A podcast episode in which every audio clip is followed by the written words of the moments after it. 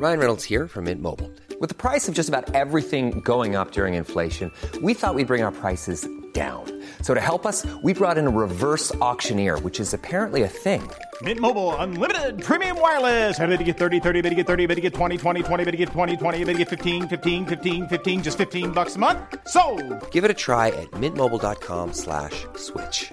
$45 upfront for three months plus taxes and fees. Promo for new customers for limited time. Unlimited more than 40 gigabytes per month. Slows. Full terms at mintmobile.com.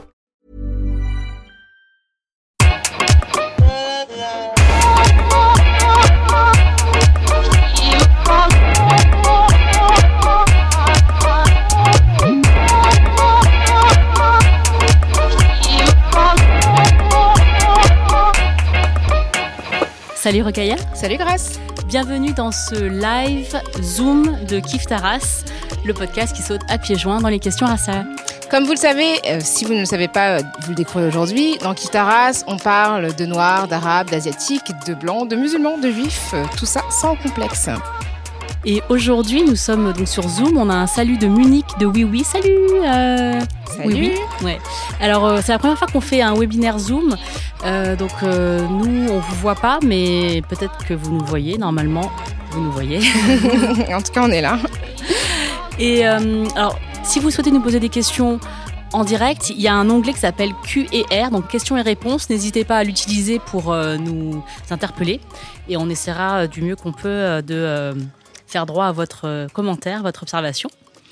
Vous avez été euh, nombreux et nombreuses à nous envoyer des questions euh, par mail. On vous remercie vraiment d'avoir joué le jeu parce que ça nous permet de revenir sur des choses dont on a parlé euh, précédemment dans les épisodes, mais aussi d'ouvrir à des questions sur lesquelles on avait peut-être été imprécise ou flou. Donc c'est vraiment super. On a abordé plein de sujets et je propose pour commencer qu'on réponde aux premières questions qui nous ont été adressées. Donc grâce, as la main sur ça. Je te laisse peut-être élancer la question. Alors, on a une question qui a été envoyée par Khadija. Alors, peut-être qu'on dit Khadija, comme Ouais. on y est, je suis devenue Peut-être experte. Khadija, Khadija, on, on accepte tout. Enfin, tu nous diras si tu es là, Ouais. si, si on a bien prononcé ton nom. Alors, qui nous a demandé comment êtes-vous venu à l'idée de créer ce podcast ensemble et quel était le contexte pour chacune de votre. euh, euh, de, non, pour vous, non. Euh, quel était le contexte pour, euh, qui vous a poussé à commencer, donc perso et pro? Alors, euh, bah déjà, la facilité, c'est qu'on se connaissait, en fait, on était déjà amis. Donc, ça, ça, ça joue beaucoup. Et c'est vrai que je pense que ça s'entend euh, quand on enregistre. On a quand même une complicité euh, qui est déjà présente. Et c'est vrai qu'on avait, dans le cadre de nos relations amicales, beaucoup, souvent, l'occasion de parler du racisme auquel on est exposé, grâce en tant que femme asiatique et moi en tant que femme noire. Et on se disait qu'en fait, on n'avait pas forcément d'espace pour parler de ça de manière détendue, aussi détendue qu'on le faisait euh, dans nos espaces privés. Donc, on a eu l'idée de ce podcast. Euh, on a commencé par faire une vidéo qui est encore sur YouTube qui s'appelle euh, Kif Taras avec nos deux amis Samira Ibrahim et Fatima Edbounoua où on est revenu sur la question dont on a reparlé ensuite dans le premier épisode de Kif Taras qui est Tu viens d'où? et qui explique un petit peu la genèse de, de l'épisode. Et puis, et puis en fait, avec cette vidéo, on est allé voir Joël Renez de Binge Audio pour lui dire qu'on avait une idée et en fait. Sans vraiment hésiter, il nous a proposé euh, qu'on fasse un essai et c'est comme ça que c'est parti. Enfin, toi, tu as peut-être une autre. euh, Oui, oui, et, vraiment, c'était cette idée de euh, sortir de l'intime toutes nos réflexions sur la question raciale. Parce que comme on- moi, je vis en France, je suis née, j'ai grandi en France. Dans les pays comme la France, euh, on a tendance à circonscrire toutes les conversations qu'il y a sur euh, les questions raciales, donc le racisme, à la sphère intime. C'est-à-dire que c'est des choses dont on parle entre nous, euh, comme si c'était des, bah, des tabous, puisque comme si les autres ne comprendraient pas alors que les autres comprennent, c'est juste, ça dépend quels autres et comment on l'apporte. Et cette, idée de, de- de rendre public des conversations qui sont privées, euh, c'était pour nous une manière de, combattre aussi euh, le racisme, mais différemment euh, bah, d'une prise de parole classique. Et euh, ouais. Et puis aussi la particularité, c'est que moi, dans le cadre de mon travail de journaliste, j'ai beaucoup euh, l'occasion de parler de racisme, mais euh, souvent dans un contexte très peu serein. Ah bon? Donc, notamment dans le cadre de débats publics où les gens sont, comment dire, un petit peu tendus. Et, et c'est vrai que, de manière générale, dans les médias français, quand on parle de racisme, et c'est souvent dans un contexte extrêmement anxiogène, ou très brutal, où les questions raciales sont présentées comme des problèmes, mais des problèmes abordés vraiment sous un ton souvent assez polémique Et, du coup, c'est vrai que moi, j'avais vraiment cette envie de pouvoir parler de ça, de pouvoir parler de ce sujet euh, qui nous tient à cœur, sur lequel on a travaillé depuis longtemps, mais dans un contexte qui était serein et qui nous permettait d'avancer. Où en fait, on n'avançait pas des arguments et des contre-arguments, donc euh, racisme contre antiracisme, mais vraiment entre personnes de bonne volonté, entre personnes un peu euh, éduquées sur la question du racisme, essayer d'avancer et d'aller beaucoup plus loin que ce, qui est possible tout simplement dans les médias traditionnels. Et du coup, le format du podcast, il y a beaucoup de gens qui nous ont déjà demandé qu'est-ce que qu'est-ce que nous apporte le format du podcast. Et c'est vrai que moi, c'était pas ma première euh, idée, puisqu'on partait de la sous-représentation des personnes non blanches dans la sphère médiatique. Et c'est vrai que notre première idée, ça avait été de faire une, vidéo, parce qu'on trouvait que c'était important de nous voir en tant que personne. voilà, moi, je suis asiatique, Rokhaya est noire dans l'espace public. Et finalement, le format du podcast, c'est vraiment, euh, on se prête très bien à ce propos. Euh, et d'ailleurs, on nous a déjà dit que c'est assez euh, frappant lorsque vous voyez quelqu'un et que cette personne est noire, vous assumez déjà des choses le fait d'entendre cette personne parler de sa définition d'elle-même, de ne pas la voir, ça questionne beaucoup de choses. C'est-à-dire que, en fait, ça se voit pas qu'elle est noire quand vous l'entendez. ça se voit pas qu'elle est arabe ou qu'elle est d'origine asiatique ou, une autre origine. C'est hyper intéressant d'écouter les gens parler de qui ils sont sans avoir, nous, à projeter nos propres euh, idées, préjugés, stéréotypes qu'on a aussi emmagasinés tout au long de notre vie sur elles. Oui, c'est vrai que ce contexte du podcast permet aussi une forme d'intimité que, qui n'est pas forcément, euh, qui n'est pas possible ailleurs. Quoi. Je pense qu'il y a vraiment ce côté-là, le fait d'avoir euh, créé un espace de conversation bienveillant, euh, où on, a une tonalité qui se veut, en tout cas, comment dire, carré, dans le sens où on essaie vraiment de mobiliser des théories sur le racisme, mais en même temps sur le ton vraiment amical, conversation, où effectivement les gens peuvent s'identifier à un cercle amical. Et ça, je trouve que c'est aussi très particulier euh, et très spécifique au podcast. Alors on a une autre question sur euh, notre euh, nous, sur notre parcours. Donc c'est Muriel qui demande quel est le parcours de Grace et de Rocailla en termes d'études scolaires, de rencontres professionnelles et personnelles, de, de recherche d'expériences vécues? Et voilà. Et qu'est-ce qui nous a amené à nous intéresser à ces problématiques? Que sont les questions raciales? Alors moi j'ai fait euh, des études de droit. Moi aussi. Jusque là, euh, voilà les les bonnes filles d'immigrés qui travaillent bien à l'école. Et, euh, et en fait non, moi après j'ai fait j'ai fait plusieurs choses. J'ai fait j'ai fait une école de, de commerce et puis ensuite je suis repartie à la fac où j'ai fait du marketing et distribution dans l'audiovisuel et moi j'ai travaillé pendant très longtemps dans dans l'animation en fait dans les dessins animés notamment pour Disney où je m'occupais de, l'acquisition des programmes. Mais parallèlement en fait à mes activités professionnelles j'étais assez engagée. Donc moi je me suis engagée euh, au sein d'ATTAC qui est une organisation altermondialiste. Et puis après je me suis engagée dans le féminisme dans une association qui s'appelait Mixité. Et finalement l'antiracisme m'est venu très tard. Euh, très tard mais du fait de mon expérience professionnelle et du fait que euh, bah, j'ai été exposée à des questions sur ma personne en fait sur mes origines. Finalement dans un dans un contexte où, où, où j'étais très minoritaire, quoi. Et c'est là que j'ai commencé à réfléchir à ces questions-là. Aussi parce que je regardais beaucoup les infos, les news, et que je trouvais qu'il y avait euh, un traitement euh, des questions d'actualité liées aux personnes minoritaires qui était extrêmement brutal, extrêmement violent. Et c'est comme ça que j'ai commencé à m'y intéresser. Et donc j'ai monté une association antiraciste qui s'appelait Les Indivisibles. Ça, c'était en 2007. Et en fait, à partir de là, je suis devenue journaliste, mais euh, enfin, c'est un peu journaliste qui m'est tombé dessus par une succession de hasards, mais c'était pas forcément un projet. Mais travailler sur la question raciale, au départ, c'était quelque chose que je faisais à côté de mes activités professionnelles, mais je pensais pas que ça deviendrait vraiment euh, aussi euh, aussi central en fait, dans... parce que je trouvais qu'il y avait un manque et le fait qu'il n'y ait pas grand chose m'a poussé à construire les contenus que je trouvais pas euh, forcément en langue française. Eh bien, moi, j'ai aussi un, parcours euh, pas du tout, euh, enfin, qui me prédestinait pas à faire euh, ce que je fais aujourd'hui devant vous. donc, j'ai fait du droit comme Rokaya. alors, moi, j'étais jusqu'à la fin de mon cursus pensant que j'allais devenir avocate. Et finalement, quand j'ai eu mon diplôme, j'ai dit Enfin, j'ai eu un espèce de soulagement en me disant que j'avais rempli ma part du contrat par rapport à l'attente familiale qui, que j'avais que tu vois que j'avais euh, cru exister. Parce qu'en fait quand j'ai dit à mes parents écoute euh, écoutez euh, j'ai ça y est je suis devenue avocate. Enfin j'ai mon diplôme bon le diplôme du CAPA. Et j'ai dit en fait j'ai pas du tout envie de faire ça pour l'instant je veux faire autre chose. Et mes parents m'ont dit ah bah écoute bon bah comme tu veux. Et, et, donc je me suis orientée vers des, vers des métiers un peu plus euh, lié au divertissement. Donc, je travaillais dans une maison de disques et après, j'ai travaillé dans une maison, euh, euh, dans, un, dans une société de production de jeux vidéo. Donc, ça n'avait rien à voir avec ce que j'avais fait. Enfin, pas vraiment à voir. Ça a toujours un peu à voir avec le droit. Si tu, dans le divertissement, si tu pousses un peu, il y a un peu de, toujours un peu de propriété intellectuelle. Mais voilà, c'était pas du tout ça. Et finalement, mon déclic, il est venu assez tardivement aussi. D'un autre côté, ce que j'ai, c'est quand je suis devenue mère que j'ai eu un espèce de truc hyper égoïste en me disant.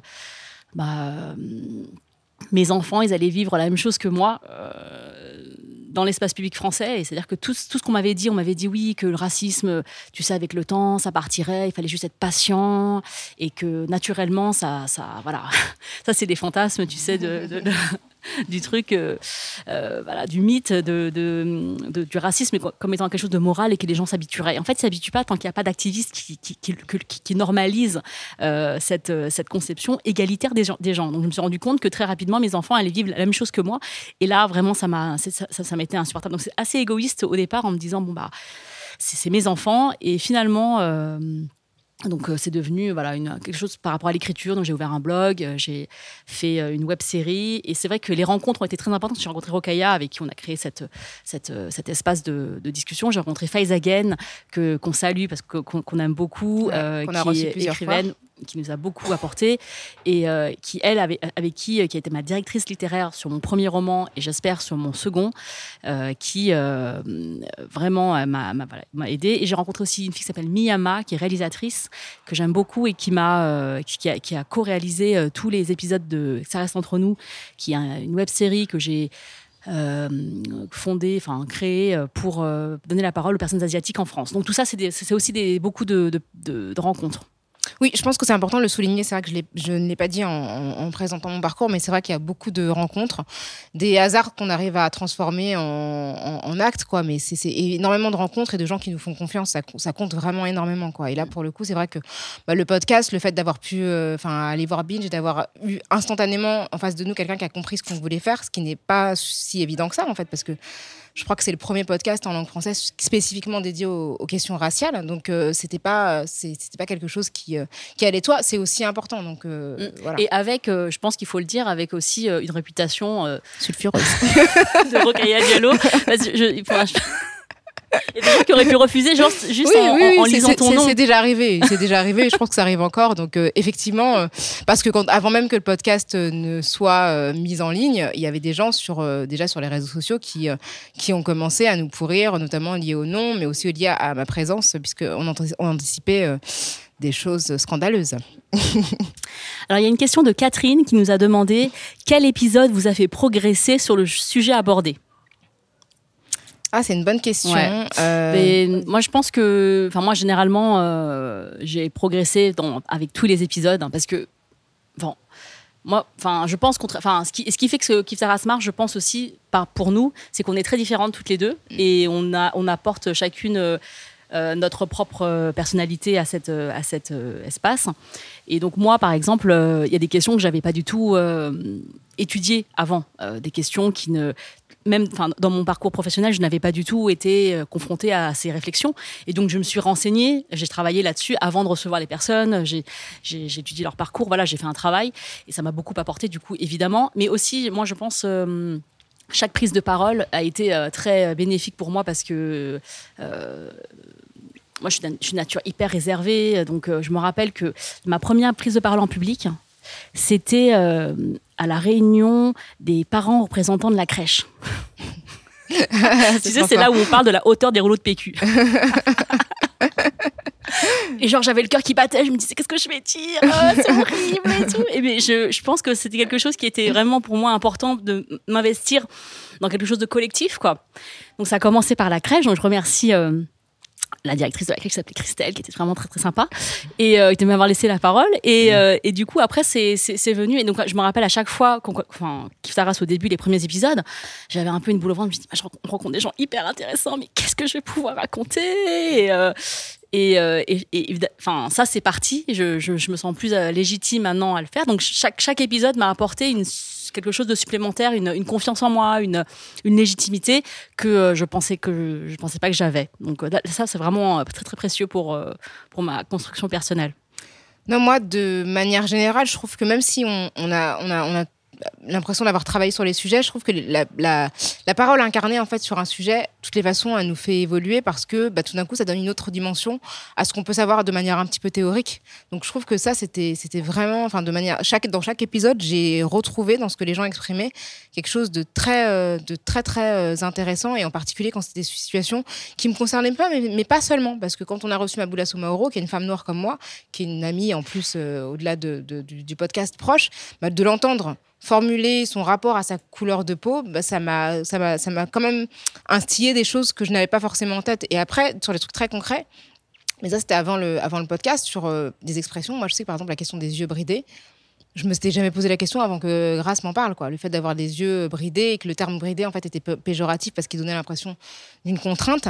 Tu vois, je vois, j'avais compris l'idée que la référence implicite c'était les yeux euh, non bridés, enfin les yeux ronds en fait, euh, et que du coup qu'il y avait un problème de référentiel, mais le terme bridé je l'avais jamais interrogé. Et donc c'est vrai que c'est le fait de côtoyer Grace qui m'a fait interroger ce terme-là par exemple. Oh, merci beaucoup. Ça, ça, par contre ça c'est quelque chose que je une vraie euh, un, quelque chose que je retire du, du podcast, un, de, le fait de pouvoir parler des personnes asiatiques dans des espaces qui ne sont pas réservés aux asiatiques, par exemple, euh, et de et, et euh, c'est important parce que on, nous a toujours dit que on était très discrets, les asiatiques vous êtes très discrets, vous n'êtes pas comme les noirs et les arabes là. Qui gueule tout le temps. et, et, et, du coup de, de, de, de, se placer sur un pied d'égalité parce que ces revendications d'égalité, les personnes asiatiques, enfin je parle pas au nom des personnes asiatiques, je dis juste qu'en tant que personne humaine, moi aussi j'ai des, revendications, d'égalité et que c'est pas du tout parce que je suis asiatique, mais parce que je suis une personne euh, citoyenne française comme, comme, comme, comme vous et, et d'autres. Et du coup, euh, ça, ça m'apporte une grande satisfaction. Et euh, je pense que dans les thèmes, alors évidemment, j'aime toutes les personnes qu'on a invitées. Euh, je pense que ça m'a beaucoup apporté. Euh, mais c'est vrai que je, je, tire une satisfaction particulière de, par, de, de, de, donner la, enfin, de donner le temps le micro à des personnes qui euh, sont moins entendues dans l'espace public que mmh. d'autres. Mmh. je pense notamment aux, aux, à, aux épisodes. Euh, avec euh, Sarah Karna et euh, Anina Tutu ouais. sur les personnes roms. Euh, donc on en a une de la première saison, une de la seconde saison, euh, qui sont euh, des personnes formidables et qui portent une parole tellement peu peu, peu entendue. Mm. et voilà, ça pour moi c'est vraiment c'est vraiment top quoi. Mm. Mm. alors, on a une, une question sur de de Outé, Ut, je, pas, je suis désolée si j'ai euh, mal prononcé ton prénom. Alors, c'est connaissez-vous euh, des activistes d'Allemagne ou d'autres pays européens? Euh... Bah, moi, il se trouve que j'ai été euh, conseil d'administration d'une association qui s'appelle ENAR, qui est euh, le réseau européen euh, contre le racisme, en fait. Donc, euh, bah, par ce biais, en fait, j'ai rencontré plein d'activistes de plein de pays européens, d'Allemagne, du Royaume-Uni, de, plein de pays. Enfin, j'ai assisté à des, réunions, mais invraisemblables, en fait, même au-delà de ENAR, mais où il y avait des gens de Moldavie, des, enfin, des Noirs. Il y avait une personne qui s'appelait Fatoumata Diallo. Enfin, donc, on avait le même nom de famille, sauf qu'elle était moldave. Et du coup, euh, voilà, ou un autre élu, je pense à un élu qui s'appelle Mamadou Diallo aussi, parce que Diallo, c'est un nom extrêmement répandu que lui, et, euh, et, suédois, et député en Suède, donc qui n'était pas député quand je l'ai rencontré. Donc j'ai eu l'occasion de rencontrer des gens qui sont devenus des élus, comme David Lamy, euh, qui est maintenant euh, au Royaume-Uni, qui, qui, est député aussi. Donc j'ai eu cette possibilité-là de me rendre compte que d'autres questions, que ce soit l'islamophobie, la, la la homophobie ou euh, le racisme, la négrophobie, le racisme anti-noir, à un niveau européen, c'était aussi hyper intéressant de s'interroger euh, au-delà de, la question des frontières. Quoi. Oui, et puis je pense que c'est. Euh, moi, je, je, je, fais partie d'un groupe qui s'appelle euh, Asian Diaspora Europe. Donc, si ça vous intéresse, vous pouvez regarder sur, euh, sur Facebook, qui, sont, euh, qui des personnes euh, qui s'intéressent aux questions d'égalité pour les personnes asiatiques dans plusieurs espaces et qui a pris vachement de, du coup, de, de, depuis le Covid, puisqu'il y a vraiment une question de racisme anti-asiatique encore plus virulente depuis l'apparition du Covid ces derniers mois.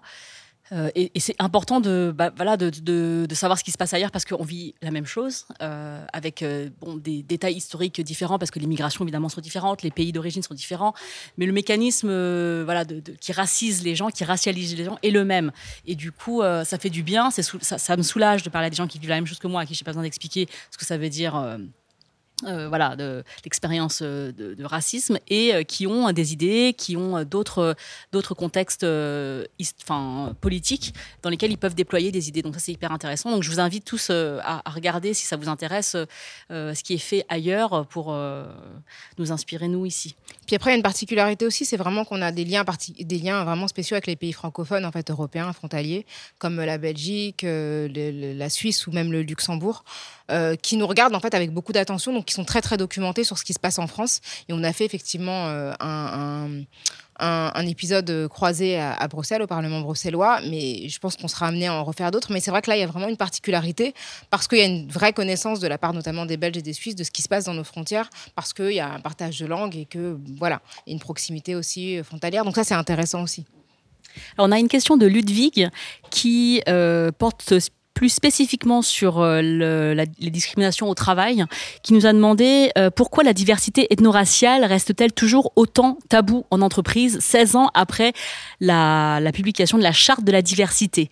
Euh, et pourquoi il y a encore une personne sur trois qui est témoin ou victime d'actes racistes sur leur lieu de travail? Donc selon l'enquête Diversity et Inclusion réalisée par Glassdoor en 2019. C'est une question euh, C'est vrai que c'est vrai que c'est intéressant parce qu'effectivement, euh, quand on parle de la charte de la diversité, on se souvient que pour ceux qui 2004. s'en souviennent, ouais, Ouais. c'est ça, qu'au milieu des années 2000, il y a eu un- une vraie impulsion. En tout cas politique euh, et, libérale même sur euh, la question de la représentation des minorités, euh, qui a été augmentée en fait, accélérée par les révoltes qui ont éclaté à Clichy-sous-Bois en 2005. Donc il y a eu toute un- une période en fait, en gros, entre 2004 et 2010, où la droite était au pouvoir et vraiment avait une conception un petit peu libérale et presque cosmétique de la représentation des minorités. Et en tout cas, toutes sortes de chartes et de dispositifs ont été mis en place. Il y a eu la création de la HALD à l'époque, qui n'était pas forcément liée à ça, mais liée à une- une directive européenne qui avait été transposée en droit français, donc a contraint la France à se doter d'une institution de lutte contre les discriminations. Après, moi, ce que je crois, c'est vraiment, c'est mon opinion. hein. Je pense que s'il n'y a pas d'action, en tout cas, c'est parce que euh, c'est très peu coûteux d'être raciste en entreprise. C'est-à-dire que les condamnations pour discrimination raciale sont extrêmement rares. Et euh, bah, du coup, les gens ne se gênent pas, en fait. C'est pareil pour les discriminations au logement. À partir du moment où c'est pas très coûteux, euh, que ce soit économiquement, socialement ou politiquement, on se permet de, de, de, donner forme, en fait, de donner corps à des discriminations, euh, parce que tout simplement, ça ne se sait pas. Et que les, les... Si on regarde le nombre de jugements, on se rend compte que les sanctions sont extrêmement rares. Il y a eu des choses, par exemple, des entreprises qui avaient été euh, sanctionnées, euh, si je me souviens bien, dans les années 2000, il y avait L'Oréal et il me semble Adeco, j'espère que je ne dis pas de bêtises. Eh bien, ces entreprises ont mis en place des dispositifs extrêmement forts parce que, surtout pour des enjeux de réputation. C'est-à-dire que moi, je me souviens que j'avais interviewé euh, une personne à l'époque euh, qui s'occupait des, managers de la diversité et il expliquait que une polémique comme ça, un procès comme ça, en fait, ce sont des points en bourse. Et du coup, il y avait vraiment l'enjeu de la réputation et du fait que ça se sache qui fait que les entreprises, les gros groupes mettent en place des actions euh, pour faire en sorte que leur, image ne soit pas ternie. Mais j'ai l'impression que globalement, en France, on peut discriminer euh, tranquille. C'est le problème de ces grandes déclarations de bonnes intentions. C'est-à-dire que finalement, est-ce que c'est pas que des questions, euh, est-ce que ça n'a pas qu'une valeur morale? Parce que s'il n'y a pas de sanctions euh, aux infractions à cette, euh, à cette, euh, à cette charte, euh, alors en fait elle est vide de sens. C'est comme les devises sur les frontons des mairies. Euh, si il n'y a pas de, on ne rend pas les gens responsables de, de, de- de- voilà, de que, ces mots-là soient bien euh, euh, bah, enforcés, enfin oui, mis, en œuvre dans notre société. Alors il n'y a aucun enjeu finalement politique à ne pas le faire. Et euh, moi je me rappelle de cette, euh, par exemple, si on pense au CSA et euh, à, ce qui peut se passer sur nos écrans. Euh, moi, je me rappelle de cette polémique euh, après le sketch dit des Chinois de Kev Adams et Gad Elmaleh. Il y avait eu énormément de personnes qui avaient euh, ce sketch comme étant une caricature raciste, que c'était quelque chose de voilà d'inacceptable. Moi, dans mon feed perso, Instagram, Twitter, j'avais l'impression que tout le monde était au courant et que tout le monde les condamnait. Et j'ai lu très récemment qu'il y avait eu 300 signalements au CSA. Donc euh, déjà 300, je- moi j'étais sur le, j'étais sur, euh, j'étais sur le cul. Je me suis dit, waouh, c'est- juste ça. Et, et 300, il s'est rien passé. C'est-à-dire que le, le show est sur Netflix aujourd'hui. Euh, vous pouvez le revoir si vous voulez. Je savais pas. Donc en fait, quelle est la conséquence de faire un sketch raciste ou en tout cas considéré, raci- considéré raciste par les personnes qui sont caricaturées? Eh ben en fait, il y en a pas. Ouais, en fait, c'est ça, c'est que le CSA n'a pas de pouvoir contraignant. Donc, euh, enfin, il a pu, parce que je me souviens qu'il avait, euh, avait condamné euh, TPMP à une amende, parce qu'il y avait un nombre de signalements extrêmement compétents.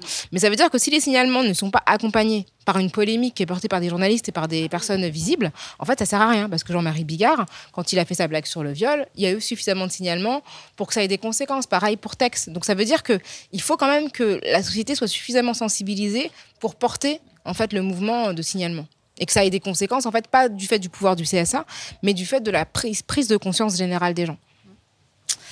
Euh, donc ensuite, il y a une question euh, de Colline sur l'appropriation culturelle. Alors merci Colline. Alors elle demande euh, donc elle euh, elle a récemment porté des tresses africaines avec extension et elle- Pensez-vous qu'il est mieux de s'abstenir de porter ce genre de coiffure ou de tissu wax, par exemple? Alors, euh, donc ça, c'est une question. euh, C'est la question Kim Kardashian. Alors- non mais nous en fait on n'est pas la on n'est pas la police de la mode ou des cheveux des gens. Donc en gros nous enfin on n'a absolument pas de velléité à vouloir recoiffer ou rhabiller les gens. Chacun s'habille ou se coiffe comme il ou elle veut. Ce qu'on ce qu'on dénonce quand on parle d'appropriation culturelle et c'est pour ça que je mentionnais en particulier Kim Kardashian, c'est le fait de vraiment s'approprier des coiffures qui ont été créées par des minorités et qui ont été stigmatisées pour ça comme étant sa propre création. Et en fait en tirer des bénéfices matériels et économiques. Et le problème avec Kim Kardashian, c'est pas tant ses tresses que le fait qu'elle a lancé des tutos euh, YouTube pour expliquer euh, comment elle faisait les tresses qu'elle avait rebaptisées de son propre nom. D'une certaine manière, elle a invisibilisé euh, des des personnes qui les portaient. Moi, je sais qu'il y a beaucoup de petites filles noires, euh, pas seulement en France et dans le monde, qui ont été euh, sanctionnées par leur école qui pour sont avoir, encore. c'est ça, voilà. ouais. Oui, voilà, enfin, qui le sont encore aujourd'hui, effectivement, euh, un peu partout, qui dès lors qu'elles portent des tresses sont sanction- sanctionnées dans les écoles parce qu'on estime que leur coiffure n'est pas appropriée, etc. Donc c'est vraiment un stigmate très lourd qui est porté sur les femmes noires. Et on se rend compte que ben, dès les années 80, quand Baudérec euh, a commencé à porter, euh, donc l'actrice américaine, a commencé à porter des tresses plaquées, tout d'un coup tout le monde trouvait ça formidable et que ça s'est perpétué en fait dans chaque décennie. Il y a eu des femmes blanches qui se sont fait connaître pour avoir porté, porté des tresses dites africaines. Donc c'est plus avoir la conscience de ce que euh, bah, ce qu'on porte et de ce que ce, ce- de la manière dont ça peut être stigmatisant pour d'autres personnes et pour soi être euh, d'une certaine manière euh, on peut en tirer un bénéfice qui constitue un capital social de personnes ouvertes modernes etc Bah, moi, par exemple, euh, en tant que personne non noire, je m'interdis pas de porter du wax. Je pense que Rokaya me parlerait toujours. je Si je venais ne en total look. réfléchir, je vais réfléchir non, non, mais enfin, je, je, je- ça bon, dépend foulard ou pas foulard? Tu vois, c'est, enfin, moi, je m'interdis pas. Et si je, faisais- si je m'achetais un, un, un, un vêtement en, en tissu dit wax, déjà, je regarderais où je mets mon argent. C'est-à-dire que je, je vais pas acheter ça, peut-être pas. euh, Enfin, j'achèterais ça à quelqu'un dont c'est l'héritage, peut-être euh, euh, direct, et qui euh, tire un, un bénéfice économique de l'exploitation de cet héritage dont elle a hérité. Enfin, c'est-à-dire que voilà, euh, j'irai pas acheter ça, euh, enfin, au supermarché en me disant, euh, je m'en fiche d'où ça vient. Donc, je pense que si on affiche une, une, une, affinité avec une culture, il faut pas que ça soit uniquement performatif. C'est-à-dire que si tu si tu si, tu as, des tresses euh, euh, avec des extensions et qu'en fait euh, tu sais pas qui c'est George Floyd, je pense qu'il y, y, y a un vrai problème d'adéquation de, ton engagement. C'est-à-dire que s'il est que esthétique, cosmétique, extérieur et que tu adores les tresses pour leur euh, esthétique, enfin parce que c'est cool, mais qu'en fait euh, tu ne prends pas le, tu ne vois pas la charge raciale qui est associée à ces tresses-là, et ben oui, bah, c'est de l'appropriation. Et je pense pas que ce soit quelque chose de-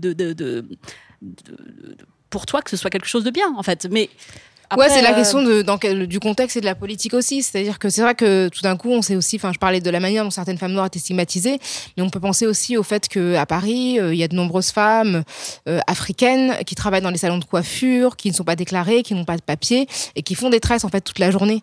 Donc, il y a aussi de se dire que c'est pas, on n'est pas hors sol. On est dans un contexte politique où des femmes noires qui font des tresses euh, sont exploitées, sont payées euh, 400 euros par mois et parce qu'elles font des tresses. Donc, ça veut dire aussi s'interroger sur ce que ça veut dire pour une femme africaine, ce que signifie ces tresses, que, ce, que ça, ce que ça coûte à d'autres femmes.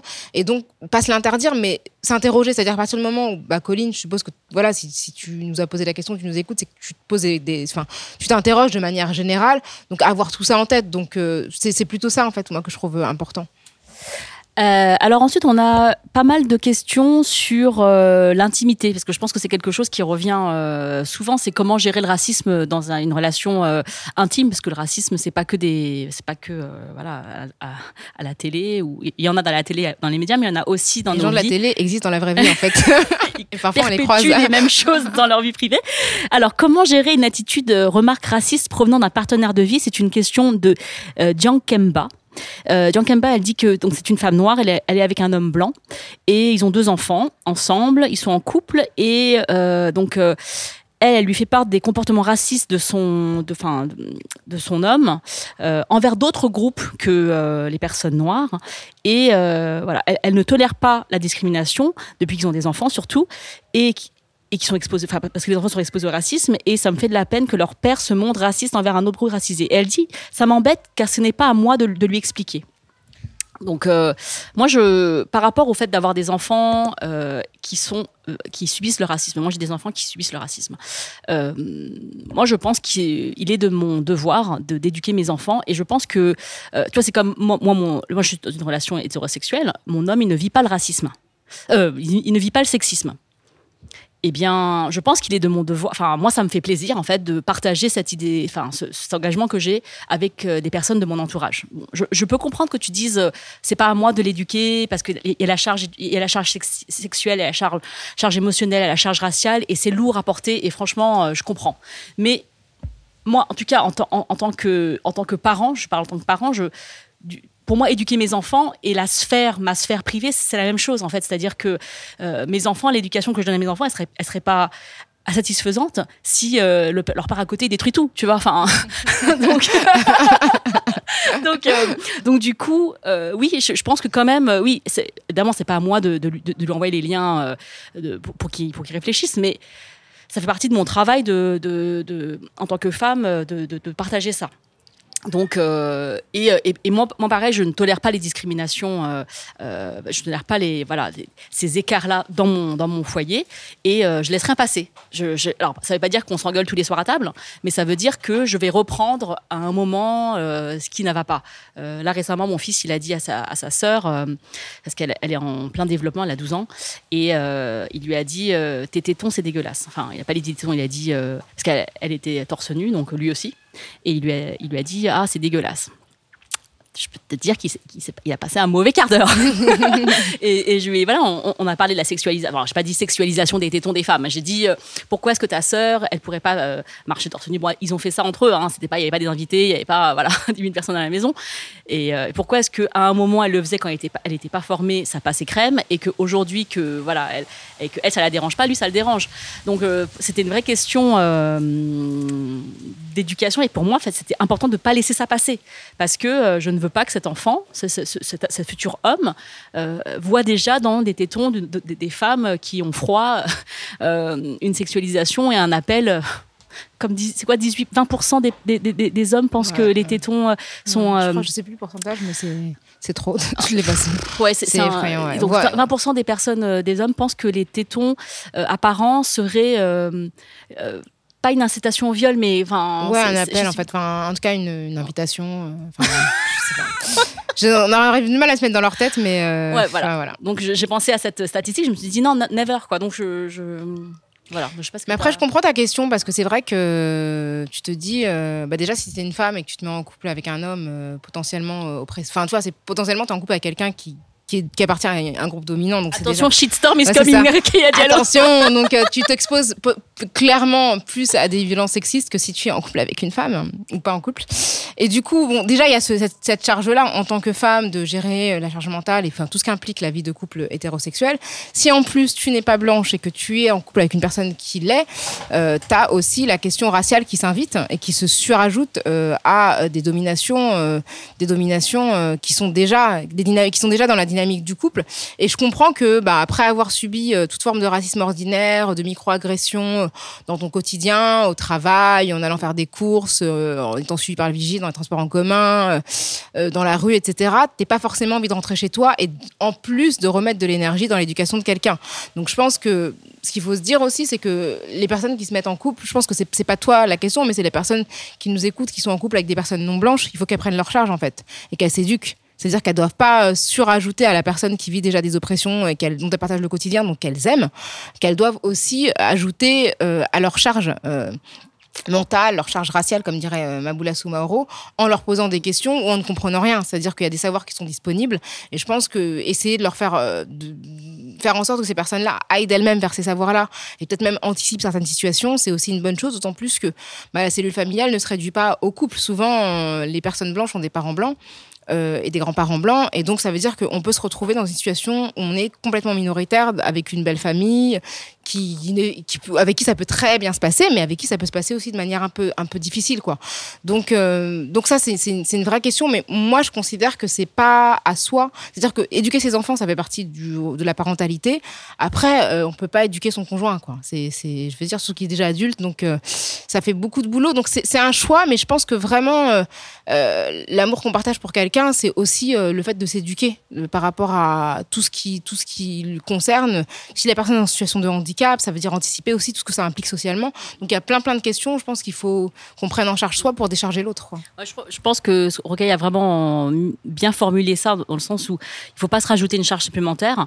Et si réellement ton conjoint euh, ne voit pas où est le problème de dire, de dire des choses racistes sur d'autres groupes racisés alors que ses enfants sont eux-mêmes racisés, il faut vraiment euh, arriver à avoir une discussion où euh, il se rend compte que c'est important pour toi, que, que, que le fait que lui, il continue à s'éduquer dans cette question-là, c'est important pour toi en tant que... Et pour vos enfants, c'est-à-dire que c'est pas juste, je suis pas raciste envers les Noirs, mais par contre tous les autres groupes, oui, tu vois, enfin, le racisme, c'est pas des, cases comme ça, c'est, des vases, voilà, c'est pas des vases communicants.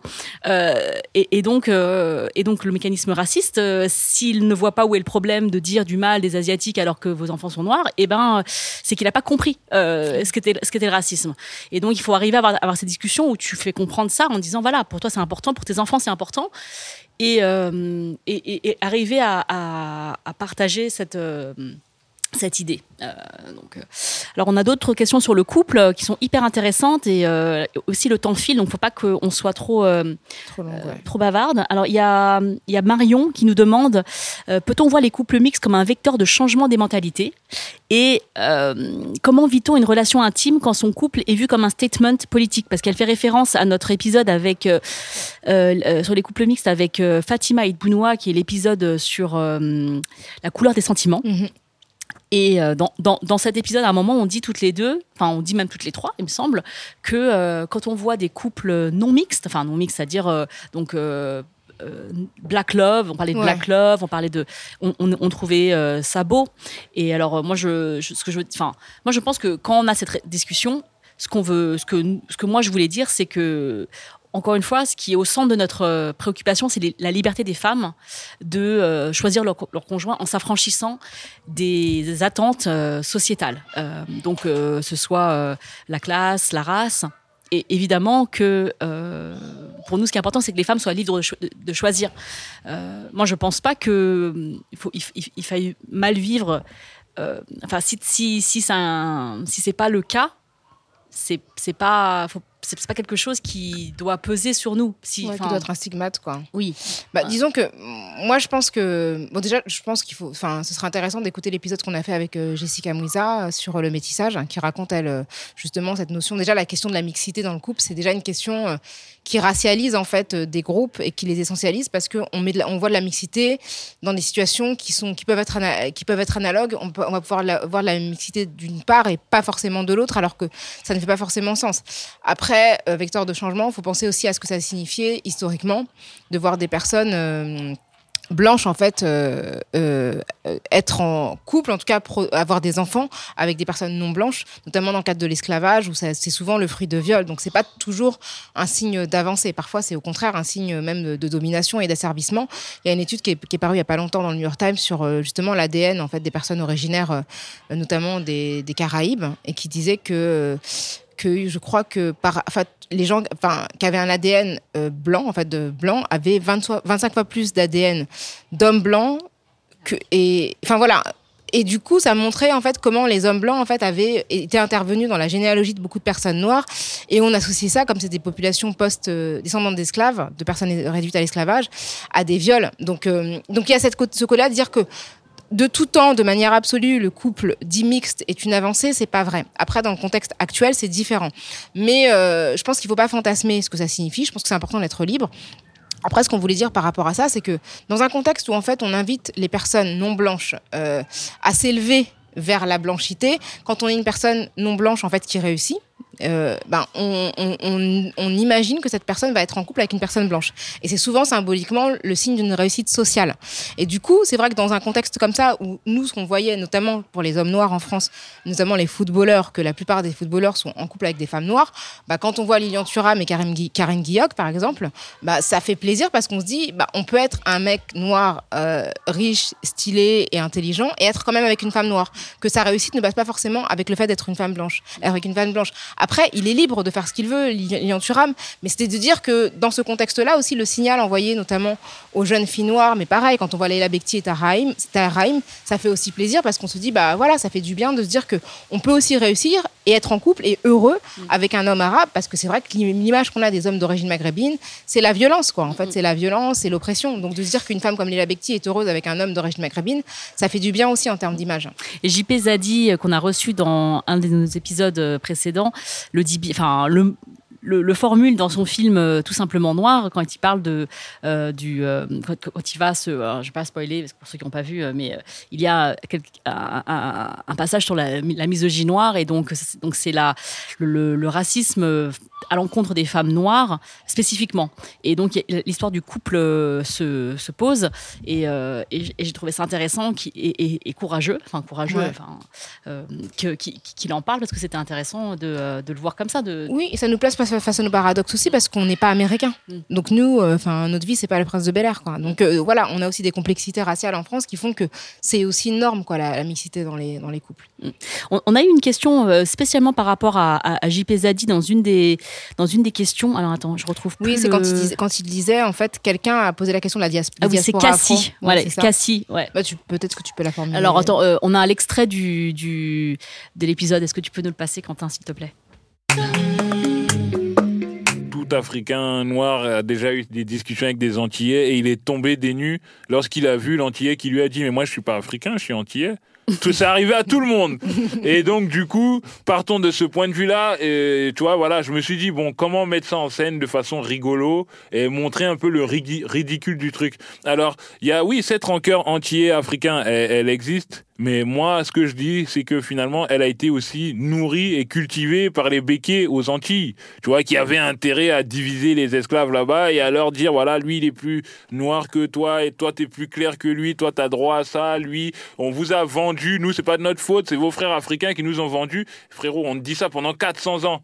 Et bah, au bout d'un moment, ça intègre. Même quand tu chattes une meuf pendant une semaine au téléphone, il y a des trucs, ça rentre dans sa tête. Alors imagine-toi un propos qui est tenu pendant 400 ans à des gens. Et ben, c'est normal que voilà, finalement, il y ait des entiers qui aient ce discours-là. Et ce n'est pas dénigrer l'identité antillaise que de dire ça. Moi, c'est juste de dire que finalement, en vrai, de vrai, les antillais, frère, c'est nos enfants c'est nos petits cousins, c'est nos, c'est nous-mêmes, tu vois ce que je veux dire? Et donc, j'avais envie de faire une scène, euh, voilà, qui parle de ça. Et donc Cassie nous a demandé pourquoi est-ce que la phrase de JP n'a pas été reprise? Parce qu'elle elle nous a dit les Antillais sont nos enfants.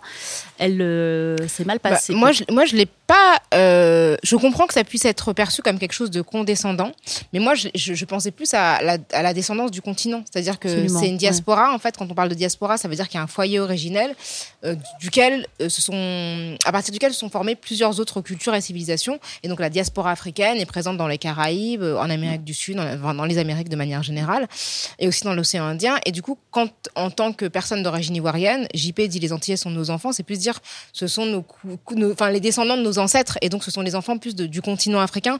Je l'ai pas entendu comme quelque chose de condescendant. Moi non plus, j'ai pas entendu le, le côté euh, infantilisant de cette. Pour moi, c'est vraiment les, les enfants des des esclaves en fait euh, et que du coup que ce que qu'on qu soit qu ouais. soit africain aujourd'hui ou, ou, ou caribéen c'est c'est la même chose. Enfin, il aurait pu dire cousin ou. Euh, D'ailleurs, il a dit, il a dit nos enfants, nos petits cousins. Ah bah ouais, il a ouais. enchaîné, donc. Euh, ouais. Donc voilà, donc c'était pour euh, dire que moi je l'avais, enfin moi je l'ai pas reprise parce que je je n'ai pas vu du tout de, de j'ai trouvé que c'était ça, c'était vraiment ce qui, enfin l'intention et la conséquence de cette phrase pour moi c'était vraiment quelque chose de, de justement de, de, dire que ce fameux, cette, cette fameuse euh, euh, comment dire antagonisme entre les Antillais et les Africains n'avait pas lieu d'être. Ouais. Euh, du coup, alors, est-ce que oui Donc il y a, y a, Anaïs qui nous a demandé euh, par rapport à l'épisode 40, euh, qui est celui qu'on a enregistré en Belgique avec Assina Sema et euh, avec les grenades de la RTBF. Euh, elle nous a demandé par rapport au, à, l'emploi du terme maghrébin euh, pour se décrire parce que elle parce que dit qu'elle considère celui-ci comme un euphémisme du mot arabe. Est-ce qu'on peut entendre s'il te plaît Quentin le moi, j'aime bien euh, ce que tu as dit tout à l'heure. Euh, J'aimerais revenir là-dessus. Pourquoi est-ce que tu, dis que tu n'aimes pas le mot maghrébine, maghrébin? Parce que en France, je pense qu'on utilise très fréquemment, très volontiers ce, mot, euh, le Maghreb, les Maghrébins, pour désigner les personnes euh, d'origine arabe, euh, kabyle, enfin des, territoires ex-territoires de l'Algérie française, et puis aussi par extension du Maroc et de l'Algérie euh, la Maroc et de la Tunisie, pardon, qui euh, font partie des descendants euh, de personnes qui ont migré dans les années 50-60 notamment. Est-ce que ce rejet que tu as de ce mot-là, tu le formules? Oui, en fait, je dirais qu'il y a deux niveaux. Le premier, c'est cette notion de... C'est quelqu'un qui me dit que je viens de quelque part et qui me coupe d'une unité. Moi, je, je me suis toujours sentie africaine. C'est mon continent, point barre. Donc, le fait qu'on me dise tu viens de cet espace-là spécifiquement, nord de l'Afrique spécifiquement, ça, ça me, me convient pas. C'est quelqu'un qui me coupe d'une origine plus unitaire. Et le deuxième point, c'est aussi que c'est un terme qui euh, est apparu, je dirais, euh, sur le tard. Quand j'étais plus jeune, on parlait ouvertement d'arabe. Et donc j'ai l'impression que c'est un euphémisme, comme si du coup arabe était quelque chose de honteux. Et donc je n'accepte pas une forme d'insulte. Euh, euh, masqué ou d'euphémisme. Voilà, donc c'est pour cette double raison.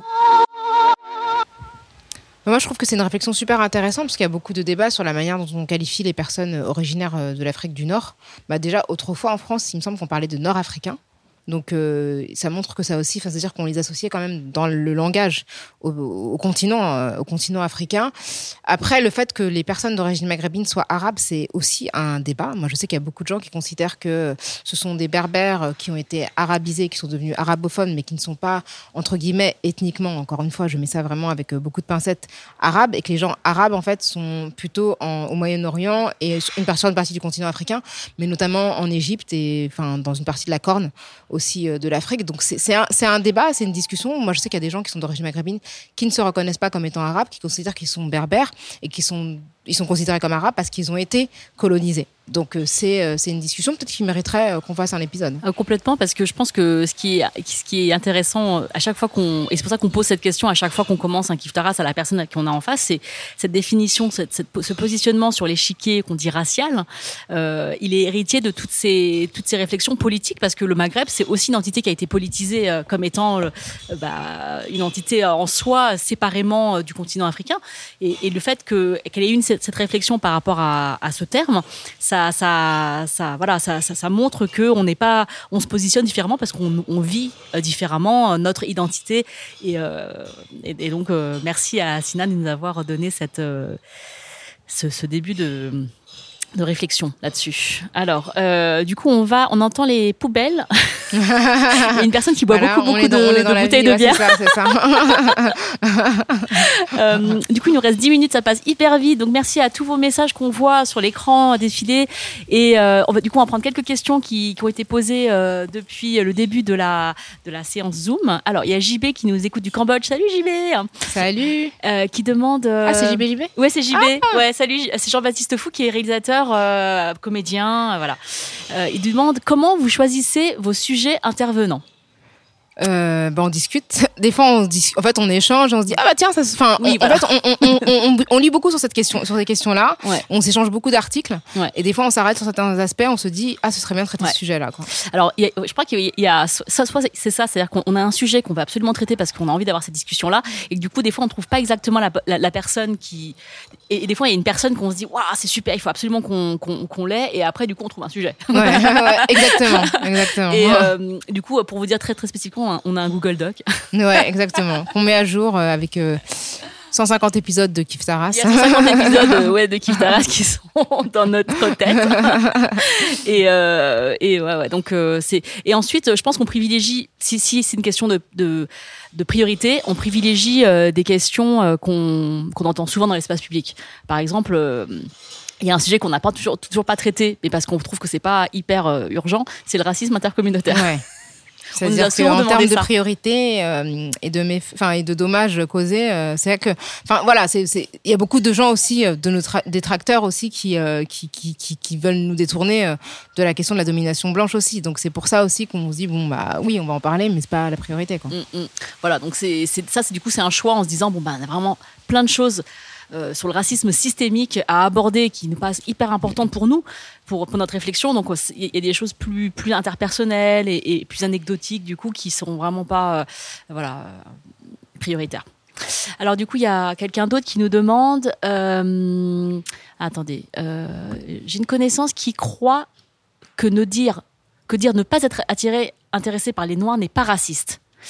Alors attendez, il y a trop de négations dans cette phrase. Que, ouais, que, que quand on dit qu'on n'est pas intéressé, attiré par les personnes noires, Ah oui. c'est pas raciste. Non, mais déjà, je, je sais pas, moi je trouve ça bizarre de dire les personnes noires.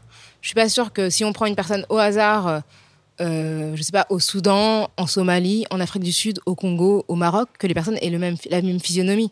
Donc déjà, qu'est-ce que ça veut dire? Est-ce que Beyoncé ressemble à Lilian Thuram? Euh, Est-ce que alors, cette personne ressemble à Obama? Donc déjà, considérer que la, la couleur de peau c'est une apparence, déjà pour moi c'est bizarre. Euh, c'est étrange parce qu'il y a tellement de physionomies différentes que je, je vois pas ce que ça veut, ce que ça signifie réellement. Euh, donc déjà pour moi ça veut dire qu'on a on a quand même plaqué sur l'idée euh, sur ce qu'on met derrière personne noire c'est une apparence euh, monolithique en fait.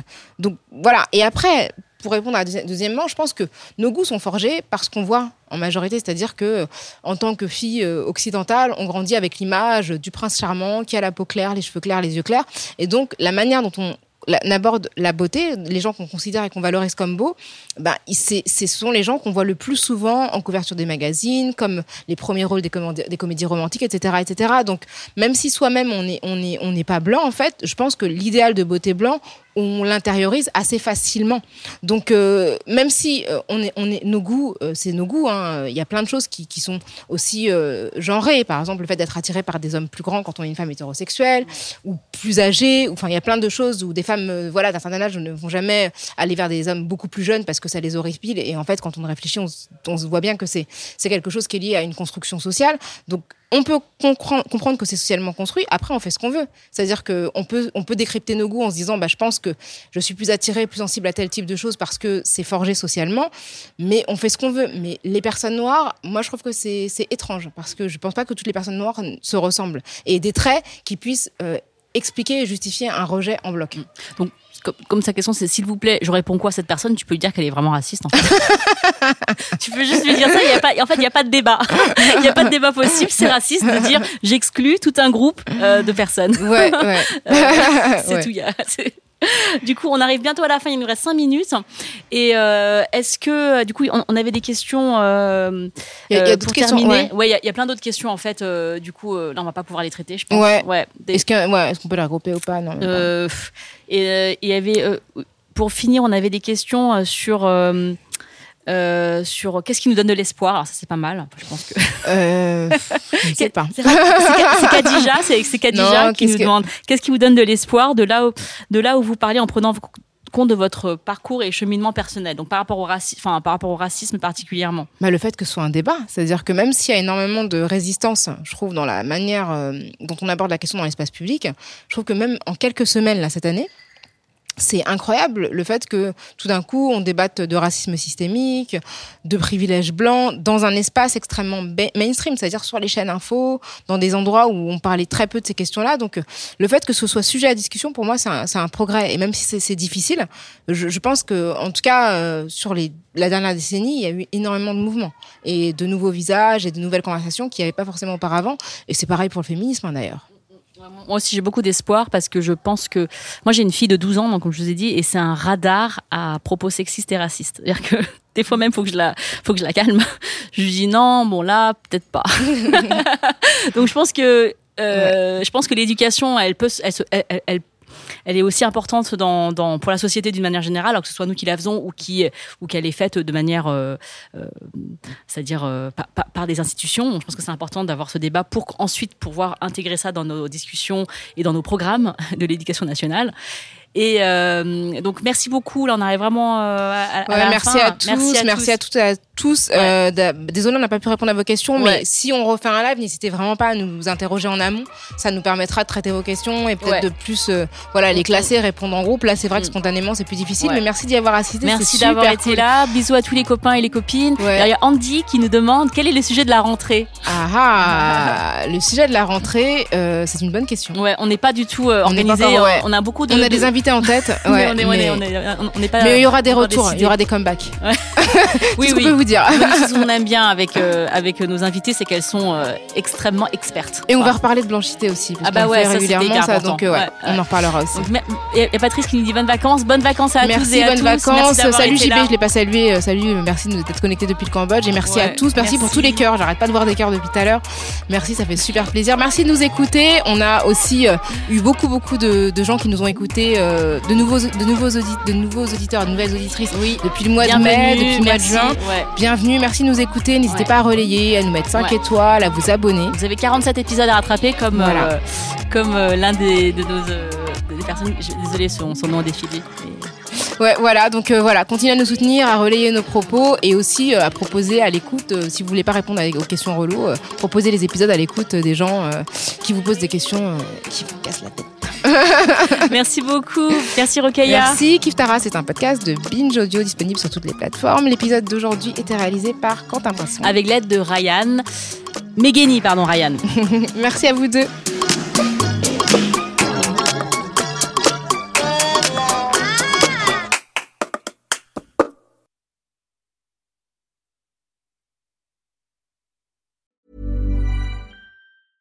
Hey, it's Paige DeSorbo from Giggly Squad. High quality fashion without the price tag. Say hello to Quince. I'm snagging high-end essentials like cozy cashmere sweaters, sleek leather jackets, fine jewelry, and so much more. With Quince being 50 to 80% less than similar brands. And they partner with factories that prioritize safe, ethical, and responsible manufacturing. I love that. Luxury quality within reach. Go to quince.com slash style to get free shipping and 365 day returns on your next order. Quince.com slash style.